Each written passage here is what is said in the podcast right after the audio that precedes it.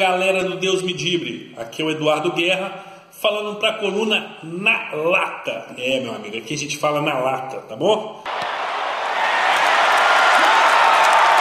Vasco 2, Galo 1, no Independência.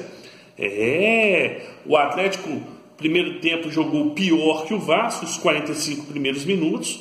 No segundo tempo, melhorou um pouquinho, uma é, pressão desorganizada, conseguiu fazer o gol numa bola parada, que é o único jeito que o Atlético consegue fazer gol, e tomou a virada do Vasco. Isso aí já resume bem o que foi o jogo.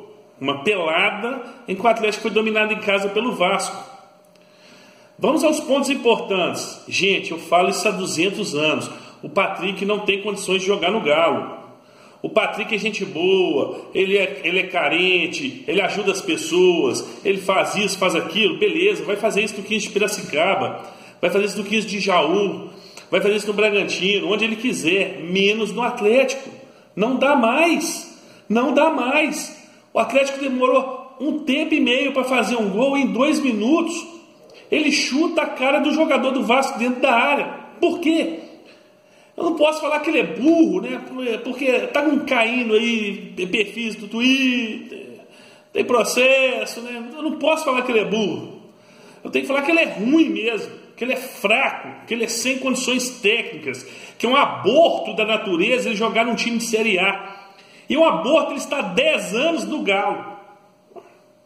Segundo ponto, nós não temos técnico. Gente, até quando? Nós não temos técnico. Esse Rodrigo Santana é muito gente boa, ele fala bem, mas ele vai ser treinador de onde ele quiser. Mas do Galo, não. O Galo não é time para laboratório. Tem dois anos que essa presidência incompetente vem fazendo isso. É interino em cima de interino. É contratação ruim em cima de contratação ruim. O diretor de futebol contrastou duas amebas para fortalecer esse time agora no intervalo da Copa América. É decepção em cima de decepção.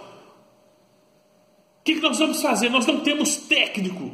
Ele só faz a mesma coisa. Ele colocou o Giovanni contra o Colom, não escalou o Giovanni contra o Ceará e colocou o Giovanni hoje, que não fez nada. Nós, enquanto não tivermos um técnico no banco, vai ser isso aí. Os nossos próximos três jogos, Palmeiras, Flamengo e Grêmio, nós não vamos pontuar. Não vamos. Provavelmente daqui a três rodadas vamos ter 14 colocado no campeonato, porque só andamos para trás, rumo à zona de rebaixamento, porque não temos técnico, não temos presidente, não temos vice-presidente. O diretor de futebol está aí no lesco-lesco danado até hoje.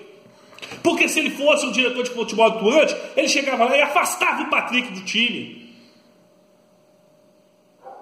Ele tomava uma providência. Até quando nós vamos perder pontos dentro de casa, assim para os jogadores medíocres que não têm condições de vestir essa camisa?